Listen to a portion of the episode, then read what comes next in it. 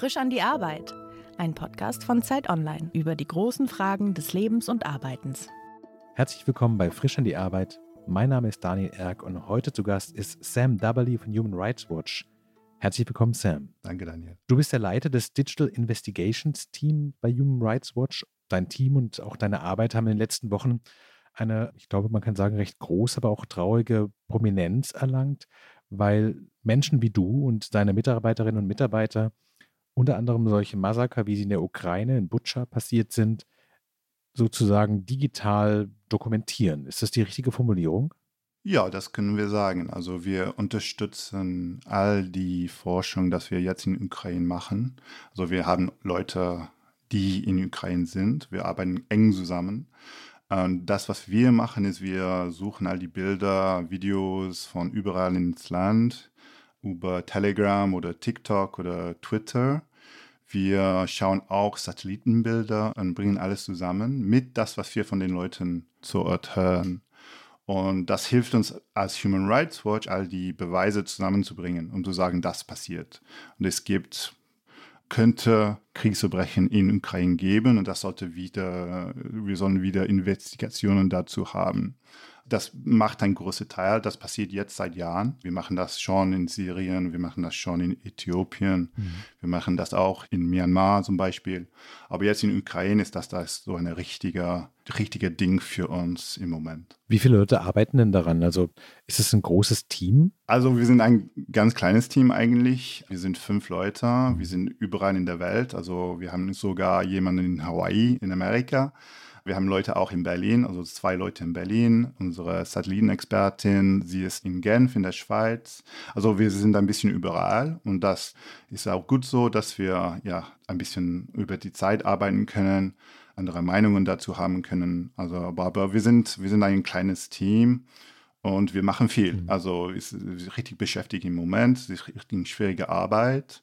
Aber das, ja, das ist wichtig für Human Rights Watch im Moment. Du hast gerade die Berufsbezeichnung Satellitenexpertin gesagt. Was muss man denn können, um diesen Job zu machen, den du machst? Also welche Kompetenzen braucht man? Wer ist, arbeitet in deinem Team? Was können die Leute so? Ja, also unsere Satellitenexpertin, sie ist so richtig da ausgebildet. Also das heißt, dass sie das studiert hat, sie eigentlich studiert hat. Sie ist eine richtig Expertin. Also das heißt, dass wir schauen die Bilder von dem Aal an und wir versuchen zu sagen, also hier könnte es ein Massgraben geben zum Beispiel. Oder hier können wir sehen, dass dieses Gebäude an diesem Tag zerstört wurde. Mhm. Und das ist nicht so einfach. Also man, man denkt, dass es ganz einfach ist. Und man hat vielleicht, wahrscheinlich haben unsere Zuhörer diese Bilder von Butcher gesehen zum Beispiel, mhm. wo wir die Leiche in der, in der Straße sehen das scheint klar zu sein, wenn man das so sieht. Ne? Und man sagt, ja, hier sind die Leichten zum Beispiel, und hier ist das Video. Aber das alles zusammenzubringen, das braucht so diese bestimmte Expertin, Expertin, zu sagen, okay, hier sieht man, was wahrscheinlich leicht ist, zum Beispiel.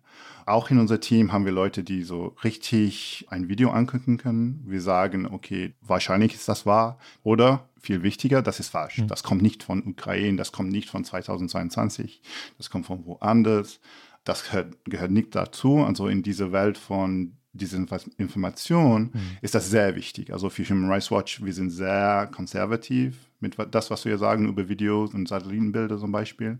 Wir müssen so wissen, wenn wir uns äußern, wir müssen richtig wissen, dass wir 100% oder 99% richtig sind. Mhm. Das heißt, dass wir die Bilder anschauen können. Wir können sagen zum Beispiel, nee, das ist nicht von Ukraine in 2022, das ist von Ukraine in 2014 zum Beispiel. Das haben wir mhm. ein bisschen gesehen. Oder das ist nicht von heute, das ist von vor zwei Tagen zum Beispiel. Und das spielt auch eine Rolle. Mhm. Und da schauen wir auch die Schatten an zum Beispiel. Wir können die Schatten ansehen und sagen, also dieses Bild wurde in dieses Ort aufgenommen und wir wissen, also wenn es in diesem Ort ist, wir sehen die Schatten, so bei den Mittelalten, ne, wenn wir die Zeit angeguckt haben. Wir sehen die Schatten, wir sagen, okay, das muss nach zum Beispiel 16 Uhr passiert haben. Mhm. Und man sagt, das ist um 14 Uhr passiert. Also das heißt, dass es nicht von den Tag ist oder es von ein anderes Tag ist oder nicht von den Ort ist zum Beispiel. Und das spielt auch eine richtig äh, wichtige Rolle.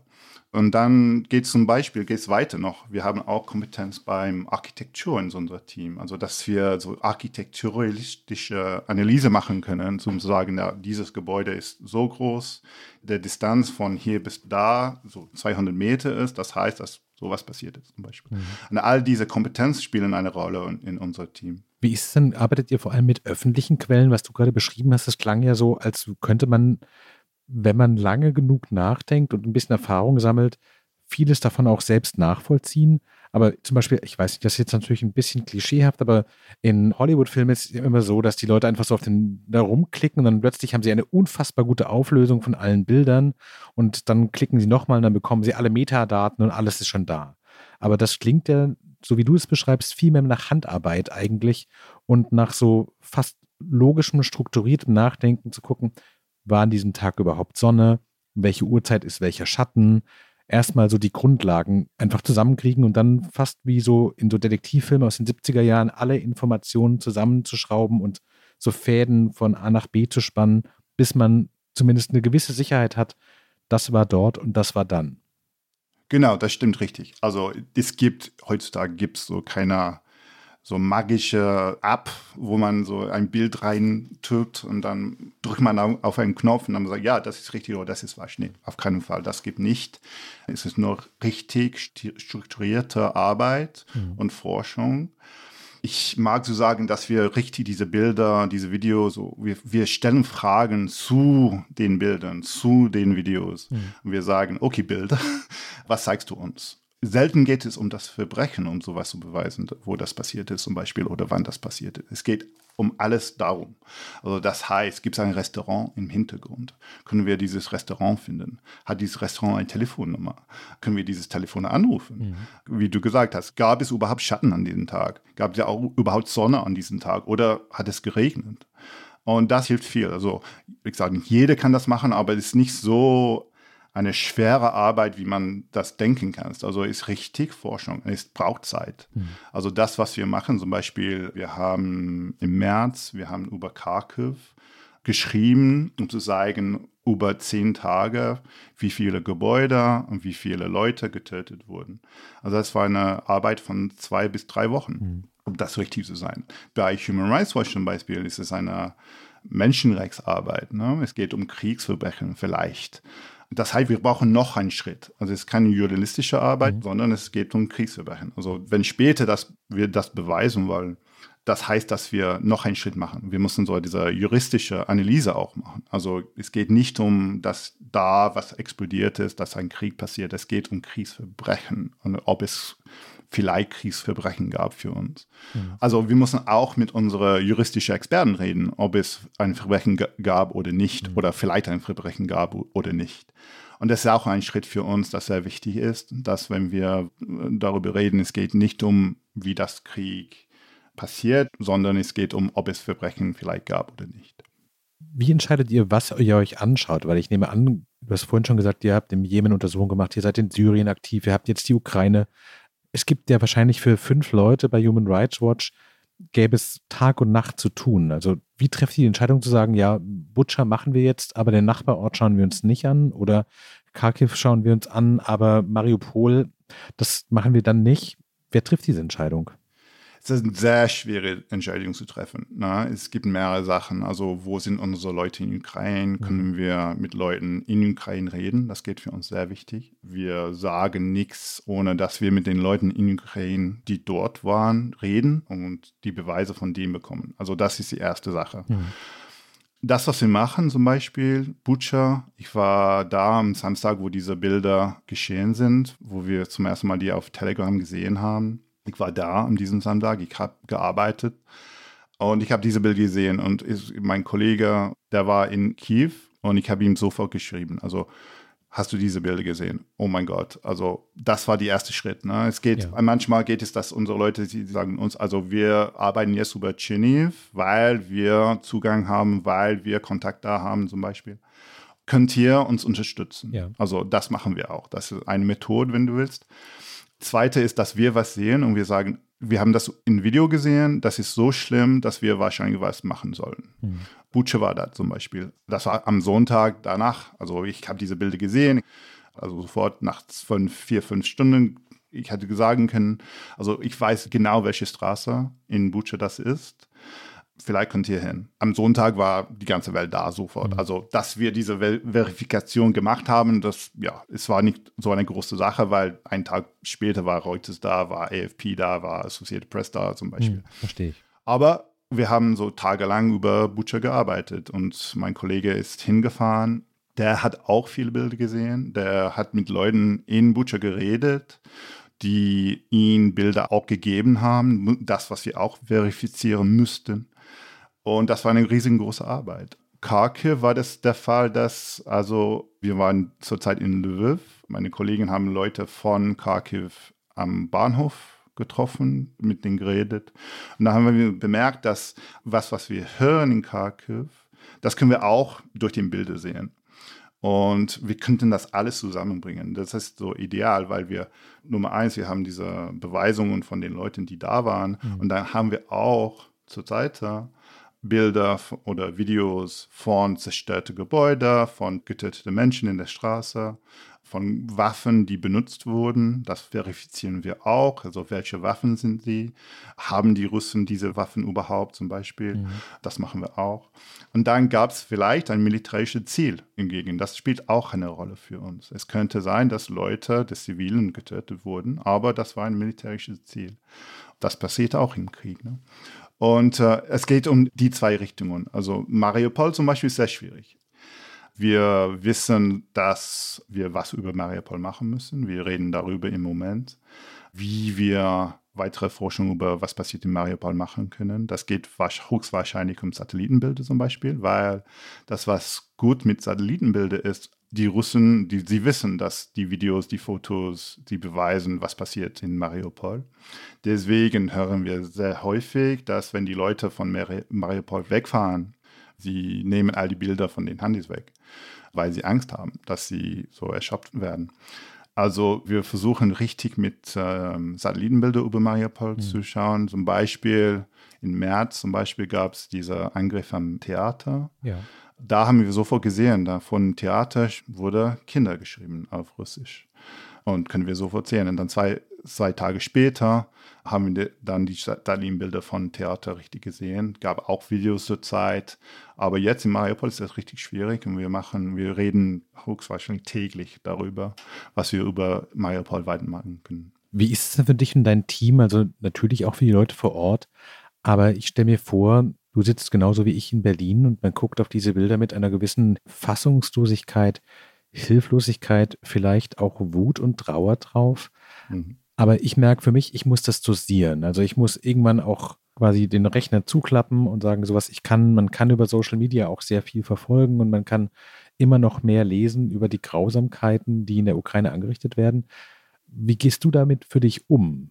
Hast du da eine Distanz zu und denkst einfach sehr viel über Metadaten nach und sagst so, ich bin dafür da, die Beweise zu sichern. Ich bin nicht dafür da, daran Anteil zu nehmen. Oder wie machst du das? Es ist sehr schwierig. Ne? Ich arbeite mit diesen Bildern seit sieben Jahren, acht Jahren. Ich arbeite mit Bildern seit 20 Jahren. Meine erste journalistische Arbeit war in 2002, 2003, in dem Zweiten Irakkrieg zum Beispiel. Also ich kenne diese Bilder. Ich habe alles gesehen, was die Menschen zueinander machen können. Also jedes Mal, dass ich das sage, sehe ich was Neues und, und das ist echt schwierig.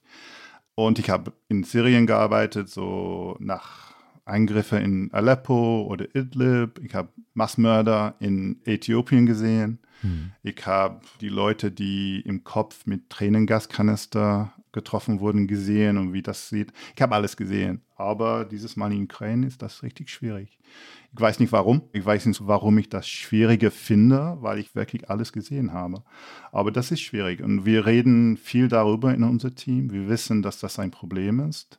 Diese Traumatisierung ist ein Thema für uns. Jede Woche zum Beispiel haben wir ein Team-Meeting. Das ist ein ständig Thema. Jede Woche, wie geht es alle? Sind wir okay? Als Leiter des Teams, ich bin sehr offen mit wie ich fühle, wie schwierig ich das, das finde. Ich finde, das ist sehr, sehr, sehr wichtig, dass man authentisch ist als Leader dieses Teams. Und wenn man nicht darüber redet, dann wird es schwieriger. Mhm. Dann wird es viel schlimmer. Und das habe ich gelernt, das haben wir alle gelernt. Ich habe Forschung darüber gemacht, vor einer Weile, so vor sieben, acht Jahren.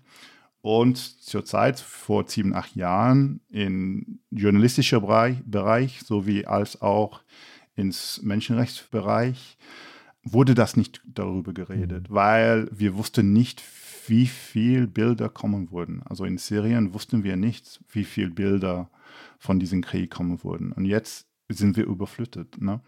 Also das ist ein richtiges Thema. Das ist ein richtiges Thema. Das, was wichtig ist, historisch haben wir immer mit den Leuten, die zu Ort waren, so das wahrgenommen, also dass die Unterstützung bekommen. Bei Human Rights Watch, das heißt, dass alle Unterstützung bekommen. Mhm. Das heißt, ich, das heißt, mein Kollege in Kiew, das heißt auch und zum Beispiel unser Videoteam, äh, die die Kommunikation machen. Also alle kriegen jetzt Unterstützung dafür. Das ist sehr wichtig und es ist wichtig, weil wir diese Arbeit auf Dauer machen wollen. Wir wissen, wie wichtig unsere Rolle ist. Wir wissen, dass wir eine Rolle haben, um die Wahrheit zu sagen. Aber wenn wir das nicht vorsichtig machen, können wir nicht das auf Dauer machen. Wenn wir mhm. nicht um uns selbst kümmern, können wir das nicht auf Dauer machen. Also für uns ist sehr wichtig, dass wir das auf Dauer machen und dafür machen wir Sorgen um uns selbst. Wie gehst du mit dem Spannungsverhältnis um zwischen deiner eigenen Emotionalität und der Trauer, nehme ich vor allen Dingen an, einerseits und andererseits dem Wissen, dass du diesen Job nur dann gut machen kannst, wenn du eine gewisse Distanz und wahrscheinlich auch eine gewisse Kühle hast und genau das, was du vorhin sagtest, das Rechtsteam muss letztlich sagen, so müssen die Beweisführungen aufgebaut sein, nur dann funktioniert das wirklich. Ja, das geht nicht. Also dieser Work-Life-Balance irgendwie in diesem Bereich geht nicht. Ne? Das haben wir nicht. Also das ist okay so. Ich glaube, das muss irgendwie so sein, weil es ist für uns wichtig. Es macht einen Teil unseres Lebens äh, hierauf zu arbeiten. Also es ist nicht, dass wir irgendwie eine Trennung haben. Es ist nur, dass wir richtig Zeit nehmen. Zum Beispiel über Osten war ich in Urlaub. Diese Woche da in Urlaub habe ich meine E-Mails nicht geguckt. Mhm. Also ich hatte mein Handy nicht dabei zum Beispiel. Also das ist eine wichtige Trennung, dass wir richtig Zeit nehmen können. Aber täglich, nee, ich manchmal fange ich um sechs an, bin ich bis 22 Uhr abends vom Computer. Aber das, was wichtig ist, ist, dass ich das weiß. Dass ich sage zu mir, okay, du weißt, dass du richtig hart gearbeitet hast heute. Und zum Beispiel Freitag, also wenn es ein bisschen weniger los ist, oder wir sagen uns, okay, dann machen wir Feierabend ein bisschen früh dieses Freitag zum Beispiel. Das geht uns besser, ich glaube. Und dass wir nur darüber reden. Aber um zu sagen, dass wir von 9 bis 17 Uhr arbeiten, dann um 17.01 Uhr Feierabend haben? Nee, das geht nicht. In dieses Bereich leider geht das nicht. Ja, also diese Familienspannung, es klappt irgendwie, klappt das. Ja. Ich spiele Fußball mit meinem Sohn, ich gehe mit dem Hund äh, Gassi, ich rede mit meiner Frau, wir trinken zusammen ein Glas Wein abends, wir reden um, über unseren Tag. Das ist auch sehr wichtig, dass wir das irgendwie nicht drinnen behalten, dass wir das irgendwie mhm. nach draußen bringen können. Also diese Taktik, die, die irgendwie für mich funktionieren. Ich sage nicht, dass es einfach ist. Ich sage nicht, dass es perfekt ist. Ich habe auch bei Human Rights Watch gibt es auch Counselors, die wir benutzen können. Mhm. In diesem Krieg habe ich die benutzt und ich bin stolz darauf. Mhm. Ich finde das keine Schwachkeit, dass wir das machen ich sage wieder, wenn wir das auf Dauer machen wollen, müssen wir das machen. Ja, aber es kommt in unser Haus, äh, leider. Wir arbeiten immer noch alle von zu Hause. Wir haben ein Büro, aber irgendwie ist es ein bisschen einfacher auch von zu Hause zu arbeiten heutzutage. Wir sind auch ein bisschen faul ab und zu vielleicht. Sollen wir vielleicht regelmäßiger ins Büro gehen? Aber ja, irgendwie kriegen wir das durch. Ist nicht perfekt. Es wird nie perfekt sein, aber wir schaffen das irgendwo hin, das auf Dauer zu machen. Hast du für dich selbst sowas wie Warnsignale festgelegt, dass du weißt, wenn ich anfange von Massakern zu träumen, dann brauche ich eine Pause. Wenn ich Angst habe, wenn ich morgens aufwache, vielleicht solche Dinge auch, wenn ich nach zwei Gläsern Rotwein das Bedürfnis habe, noch zwei Gläser Rotwein zu trinken, dann ist meine Grenze erreicht. Kennst du deine Grenze sozusagen? Ja, ja. Also Schlaf ist sehr wichtig, ich würde sagen. Ja. Ich mache alles, dass ich richtig schlafe. Ich schlafe gut, also ich träume nicht darüber. Vielleicht träume ich über meine Fußballmannschaft oder so was in England, ob sie aufsteigen werden oder nicht. Aber über den Krieg nicht bis jetzt. Mhm. Ich kenne meine Grenzen, das stimmt. Ich weiß auch, welche Videos, welche Video, äh, Bilder mich stören. Also in unser Team reden wir auch darüber. Also ich weiß, dass eine Expertin, sie will nicht solche Videos mhm. sehen. Also wir machen alles zu sagen, okay, wir wissen, dass es diese Videos geben könnte und dann so, du arbeitest nicht darauf. Zum Beispiel für mich, wenn es geht um Kinder oder Eltern, die die Kinder verloren haben als Vater, mhm. das finde ich sehr schwierig. Und ich weiß, dass das für mich sehr schwierig sein wird. Also ich versuche alles zu machen, das nicht zu machen. Wenn ich das machen muss, merke ich das. Und dann danach mache ich eine Pause oder ich, ich arbeite auf was anderes. Ne? Nur weil es einen Krieg in Ukraine gibt, das heißt nicht, dass es Menschenverbrechen woanders in der Welt nicht passieren. Ne? Es mhm. gibt wahrscheinlich mehr Menschenverbrechen woanders in der Welt. Also ich, ich kenne die Grenzen, worauf ich arbeiten kann. Ich glaube, das ist sehr wichtig und auch ja Sport machen, gut essen, weniger Alkohol trinken, obwohl als Engländer ist das ein bisschen schwieriger vielleicht. Mhm. Ja, das wissen wir alle. Es ist nicht so einfach, das jeden Tag zu schaffen, äh, so richtig gut zu sein. Aber die Grenzen kenne ich. Aber es geht mehr um die Grenze, worauf wir arbeiten, als persönliche Grenze, würde ich sagen. Gibt es denn Tage, wo deine Arbeit richtig Spaß macht, wo du sagst, so, das war ein schöner Tag, das war ein fröhlicher Tag, wir haben sehr viel gelacht. Das stelle ich mir fast unmöglich vor. Weißt du was, wir lachen sehr viel. Und es ist nicht, weil wir diese Arbeit leicht nehmen, aber wir versuchen eine Stimmung zu haben in unser Team, wo wir nehmen die Arbeit sehr, sehr, sehr ernsthaft, aber wir nehmen uns selbst nicht sehr ernsthaft. Mhm. Und ich glaube, das ist sehr wichtig. Also, ist komisch zu sagen, aber wir lachen viel, weil wir ein gutes Team sind. Und ich glaube, jedes gutes Team lacht sehr viel. Aber richtig Spaß zu haben, im Moment, das ist schwierig, klar. Wir sind regelmäßig stolz auf unsere Arbeit, mhm. obwohl das vielleicht das ist nicht Spaß, aber das ist was positiv. Ja. Wenn wir von jemandem, einem Politiker, Politikerin zitiert werden oder wenn wir sehen, dass ein Video, die wir gemacht haben, so richtig wahrgenommen wurde oder so richtig gespielt wird oder so, äh, solche Sachen. Das macht Spaß nicht, aber wir sind stolz darauf. Mhm. Und da kriegt man Spaß davon irgendwie. Wir müssen auf die kleinen Sachen schauen. Ne? Wenn wir nur auf die großen Sachen schauen würden, dann, dann wird es sehr schwierig. Aber es ist sehr wichtig, dass wir auf die kleinen Sachen auch schauen und ja, mhm. irgendwie davon ein bisschen Freude nehmen. Du hast vorhin gesagt, dass es ja für euch nicht eine journalistische Arbeit ist, sondern dass es auch darum geht, sowas wie Rechtssicherheit zu mhm. haben, zu sagen, das ist, ich weiß nicht, gerichtsfest. Gerade hast du auch gesagt, dass die öffentliche Wahrnehmung auch eine große Rolle spielt, zu sagen, so, ihr befindet euch, ob ihr das mögt oder nicht mögt, in einem Konkurrenzverhältnis mit, ich weiß nicht, Fußball und Tiervideos und allen anderen Nachrichten der Welt. Was ist denn so eure Mission sozusagen? Geht es darum, letztlich Beweise zu sichern, die dann tatsächlich zu einem Gerichtsprozess führen können? Oder geht es genau gleichzeitig auch darum, politischen Druck aufzubauen und zu sagen, so, damit ein Gerichtsprozess perspektivisch überhaupt möglich ist, müssen erstmal ausreichend Regierungen in dieser Welt der Überzeugung sein, hier passieren Menschenrechtsverletzungen und Verbrechen und wir werden nicht zuschauen, sondern wir werden sehr aufmerksam sein und wir werden auch nicht in ein paar Jahren sagen, so, war nicht schön, aber wir machen jetzt wieder Business as usual. Also welche Ziele erreicht ihr mit eurer Arbeit? Erstens, also ist, ist es zu sagen, hier ist was passiert und wir müssen das wahrnehmen und die Leute, die in dieser Welt Macht haben, müssen was darüber machen. Mhm. Das ist die erste Rolle, also expose. Also das heißt, dass wir zeigen, was passiert. Und das ist die Nummer eins. Justiz in dieser Welt ist sehr langsam, das wissen wir. Zum Beispiel Koblenz, dieser Koblenz-Prozess in Deutschland über mhm.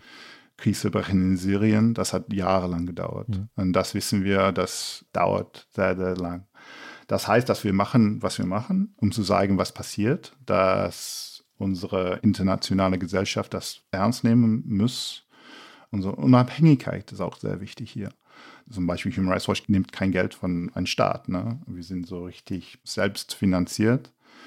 Und das gibt uns eine gewisse Unabhängigkeit. Mhm. Und das heißt, dass wir in Vereinten Nationen zugehört werden, zum Beispiel.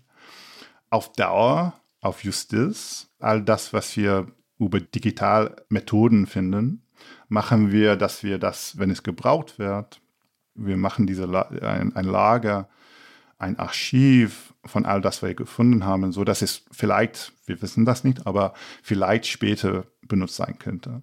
Und das ist auch sehr wichtig, dass wir die Arbeit richtig jetzt machen, so dass in fünf Jahren, sieben Jahren, zehn Jahren, 20 Jahren jemand zu Human Rights Watch kommt und sagt, hey, wir untersuchen diese, was könnte ein Kriegsverbrechen sein in Kharkiv im März 2022, haben Sie was dazu? Dass, wenn ich nicht mehr bei Human Rights Watch bin oder was weiß ich, dass jemand das finden könnte und sagen, ja, das haben wir gemacht. Und hier sind die 50 Videos, die verifiziert wurden und machen Teil dieses Berichts. Und das können Sie haben, zum Beispiel. Also das ist sehr, sehr wichtig, das jetzt zu machen, weil wenn wir das nicht jetzt machen, so wie alle Menschen, mhm, wenn du das nicht heute machst, machst du das nicht morgen oder, oder übermorgen. Mhm. Also das ist sehr wichtig auf Dauer. Aber jetzt, heute, unser Ziel ist zu sagen, was passiert. Mit Unabhängigkeit, mit Wahrheit und dass wir all die Beweise zusammenbringen, die wir können.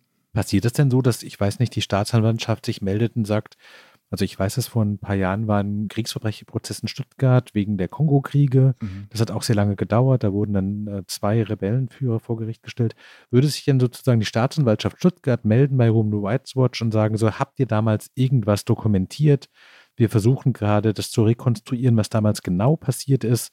Und dann habt ihr ein gut sortiertes Archiv und könnt sagen, so hier können wir so eine Art Zeitleiste der Abläufe zeigen, wir können das hier zeigen, wir können das hier zeigen und das müsste eigentlich auch reichen dafür, dass man einen Prozess macht. Ist das so? Das könnte passieren. Ja. Ja, ich kann nicht sagen, wo, sagen, wo und wann das bis jetzt passiert ist, aber das kann passieren, das könnte passieren. Für uns als Human Rights Watch ist das auch eine Frage. Ne? Wir müssen intern reden. Wir haben auch unsere Methoden, die Sicherheit der Leute, die da waren, sind Nummer eins zum Beispiel. Ja. Und wenn das weiter Gefahr oder Traumatisierung verursachen könnte, dann das ist auch eine Frage, ne? worüber wir denken müssen. Also wenn solche Fragen kommen, müssen wir bereit sein, aber wir können auch Nein sagen. Ne? Aber wir müssen auch fertig sein, wenn das kommt. Du hast vorhin gesagt, dass das mit der Freude angesichts des ganzen Elends und der Verbrechen manchmal schwierig ist, aber dass es so eine Art Stolz gibt, wenn man das geschafft hat, ja. Mhm. Du warst als Fernsehjournalist in Kriegsgebieten, hast dann einen ähnlichen Job für Amnesty gemacht. Als du angefangen hast, in diesem Bereich zu arbeiten, hattest du eine Erwartung davon, was du damit bewirkst? Also hattest du so eine Hoffnung zu sagen, ein kleines Stück vielleicht nur, aber die Welt wird doch besser, wenn man das dokumentiert? Also ich war in einem Newsroom in 2010, 2011, 2012, als das Syrienkrieg angefangen ja. und die arabische Frühling angefangen hat. Also wenn man Berichte über Libyen machen wollte unter Gaddafi zum Beispiel, man musste mit dem staatlichen Fernsehen, Bilder von den staatlichen Fernsehen arbeiten. Und das war irgendwie, wenn man nicht ins Land könnte, war das die einzige Methode, über Libyen oder Tunesien zu berichten zum Beispiel. Und dann hat man die Bilder ins Internet gesehen, in YouTube zurzeit, Facebook zurzeit, jetzt in Telegram oder TikTok. Und das, was ich bemerkt, selbst bemerkt habe, das, das, spielt jetzt eine Rolle. Jetzt sehen wir die andere Seite von was passiert in diesen Ländern. Das ist sehr wichtig. Und in Syrien wurde das auch viel, viel, viel, viel wichtiger, also sehr schnell. Hm. Für mich selbst hatte ich dann das Gefühl als Journalist, dass irgendwie reicht das nicht. Und wir sollten diese Bilder auch bei Menschenrechten NGOs benutzen können, um zu sagen, was passiert. Und deswegen hat es mich sehr viel interessiert. Ich hatte Glück gehabt, ein bisschen Forschung darüber zu machen, auch an der Uni. Dann, ja, hatte ich die Möglichkeit, bei Amnesty anzufangen mit dieser Arbeit. Und dann sehr schnell haben wir bemerkt, welche Wirkung das haben kann. Auch im Krieg, aber auch bei Protesten zum Beispiel. Und ja, überall in der Welt. Also fast jedes Land jetzt sehen wir Bilder von Handys auf YouTube, auf Facebook, auf Twitter zum Beispiel.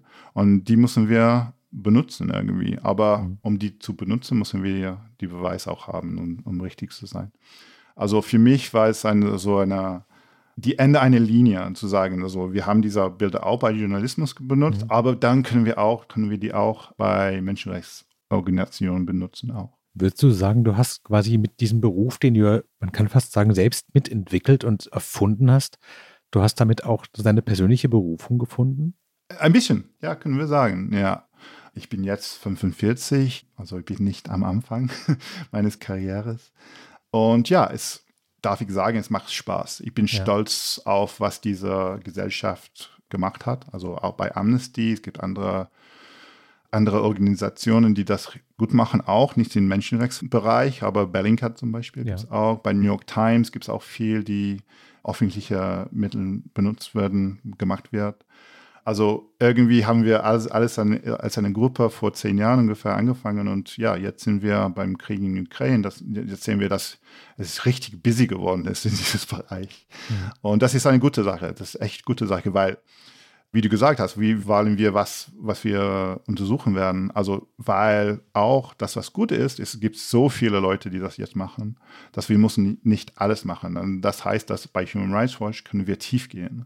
Das heißt nicht, dass wir über jedes Bombe recherchieren müssen, weil wir wissen auch, dass andere das machen können. Mhm. Also, das hilft nicht, wenn fünf NGOs auch auf Kharkiv arbeiten. Also das mhm. ist auch cool, wenn ein auf Kharkiv arbeitet, ein anderes auf Tscherniv, ein anderes auf Mariupol arbeitet, das ist auch vernünftiger. Ne? Verstehe.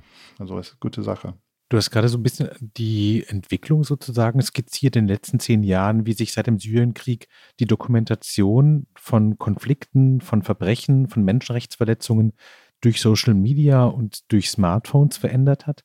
Hast du den Eindruck, dass das eigentlich schon im allgemeinen politischen Bewusstsein angekommen ist, dass es fast eine nicht ganz flächendeckende, aber doch ziemlich große Kontrolle und Überwachung dessen gibt, was in der Welt passiert. Also ich stelle mir vor, in den 70er Jahren war es quasi unmöglich, wenn ich gerade ein Journalist oder eine Journalistin irgendwo mit einem Fotoapparat stand und das von Napalm verbrannte Kind fotografieren konnte, dann wusste man nicht, welche Verbrechen geschehen. Aber in den letzten zehn Jahren hat sich das ja eigentlich so entwickelt, dass wir, haben die Satellitenbilder, über die vorhin gesprochen haben, dann die Bilder von YouTube, von TikTok, von allen sozialen Medien, also alles, was im Bewegtbild da ist.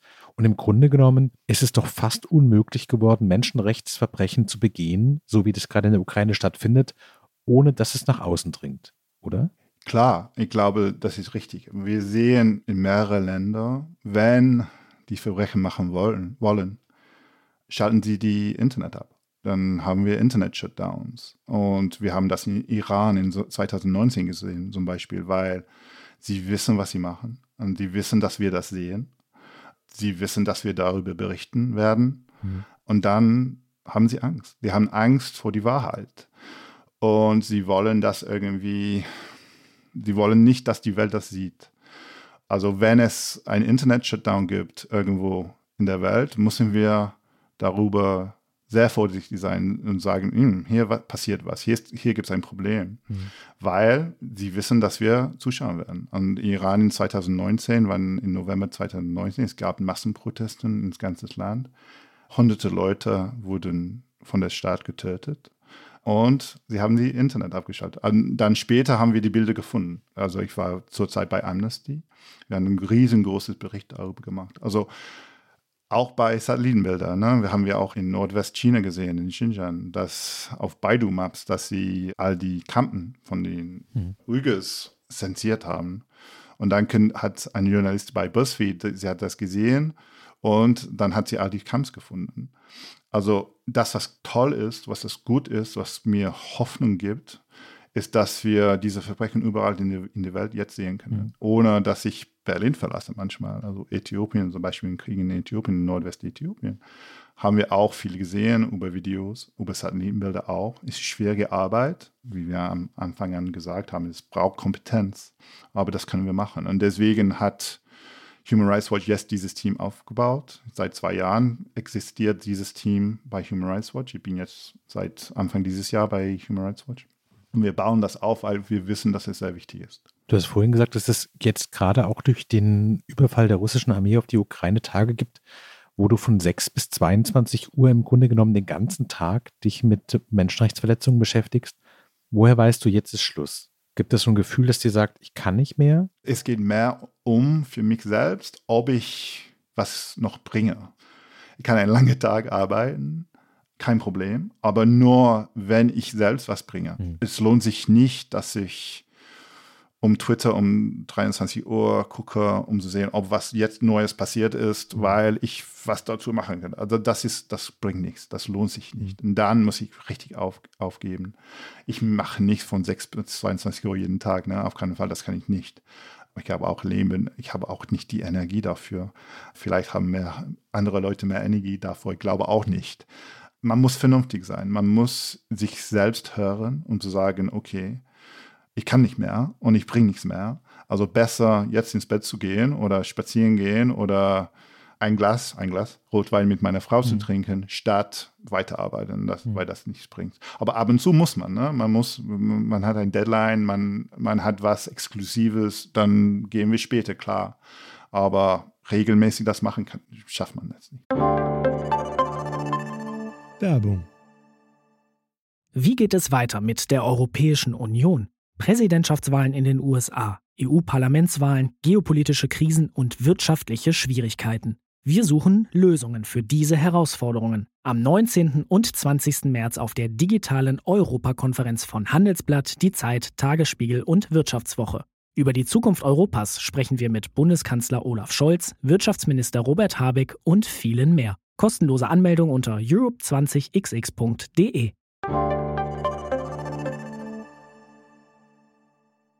Wenn du dir quasi die Dringlichkeit der Verbrechen anguckst und die Notwendigkeit, dass jemand hinguckt, weil du und dein Team, ihr seid ja sozusagen auch die Augen der Öffentlichkeit der Welt, würdest du sagen, du bist dir bei deiner Arbeit trotz all diesem Druck selbst ein guter Chef? Eine sehr gute Frage. Ich glaube, es geht. Ich glaube, es geht. Man hat immer was Besseres, was man tun könnte. Ich bin vielleicht regelmäßig, vielleicht regelmäßig, ein bisschen hart auf mich selbst. Mhm. Ich will immer was mehr, immer was Besseres tun. Und ich finde es schwierig, zufrieden zu sein mit was wir gemacht haben. Und dann muss ich ein bisschen so klar einen Schritt, einen Schritt äh, rückwärts machen und sagen, nee, eigentlich das war gut. Das haben wir gut gemacht. Und da ist, ist meine Schwachheit, ich glaube. Ich bin nicht sehr geduldig mit mir selbst. Ich bin nicht immer sehr froh. Ich glaube immer, dass wir was Besseres oder weiteres machen können, aber das geht auch nicht. Gibt es manchmal Morgende, wo du vor dem Rechner sitzt und denkst, warum? Warum diesen Beruf? Warum Sam? Warum machst du das? Warum nicht einfach, ich weiß nicht, Videoschnitt für eine Werbeproduktionsfirma und dann ja. guckt man sich Videoschnipsel von Autos an und von Sonnenuntergängen und wenn du als Fernsehjournalist gearbeitet hast, könntest du ja auch ganz andere Sachen machen. Gibt es die Moment, wo du denkst, es ist hart. Heute jedoch nicht. Also heute möchte ich ja nicht. Eigentlich nicht. Ist ganz komisch. Ich sollte vielleicht ja sagen. Ich finde so irgendwie ein Scherz. Also ich warte immer noch auf den Anruf von Jürgen Klopp oder mhm. aber mit 45 vielleicht ist das vorbei. Nee, ich mag diese Arbeit. Und ich manchmal schaue ich an jemanden, so, in Berlin ist es ist nett. Also gibt es viel, so viele Berufe in Berlin zum Beispiel, die man einfach sagen könnte, ja, das wäre cool, Tischler zu sein oder es wäre cool, draußen zu arbeiten. Hm. Und dann versuche ich ein bisschen draußen zu gehen, ins Garten zu gehen oder so. Und ich bin, ja, das, lieber bei meinen Kriegsverbrechen in der Ukraine oder. Also ich bin froh mit was ich mache. Ich bin stolz auf was ich mache. Und ich finde es sehr wichtig, dass wir das machen. Wir haben was neu entdeckt als Beruf ich bin stolz darauf auch. Ich habe mit vielen, bei Amnesty habe ich auch mit vielen Studenten gearbeitet, wo wir die Studenten beigebracht haben, diese Arbeit zu machen. Und jetzt machen sie diese Arbeit bei New York Times, bei Vereinten Nationen, bei die Rote Kreuz. Und ich bin sehr stolz darauf auch. Also ich glaube, ja, es macht mich echt froh zu sehen, dass Leute, mit denen ich gearbeitet habe, jetzt machen viel, viel bessere Arbeit als ich davon kriege ich so echt Stolz auf mich selbst. Ich glaube vollkommen zu Recht. Ganz herzlichen Dank für das Gespräch. Danke, Daniel. Das war eine Freude auch für mich. Das war frisch in die Arbeit heute mit dem Leiter des Digital Investigation Teams von Human Rights Watch, Sam Dubberly. Wenn Sie Fragen an Sam haben, wenn Sie Fragen an uns haben, schreiben Sie uns gerne eine E-Mail an frischandiarbeit.zeit.de. Vielen Dank Ihnen fürs Zuhören in äh, dieser sehr interessanten äh, Folge des Podcasts. Hier Sam, herzliche Grüße und herzlichen Dank an dein Team. Danke für die wichtige Arbeit. Danke für deine Zeit.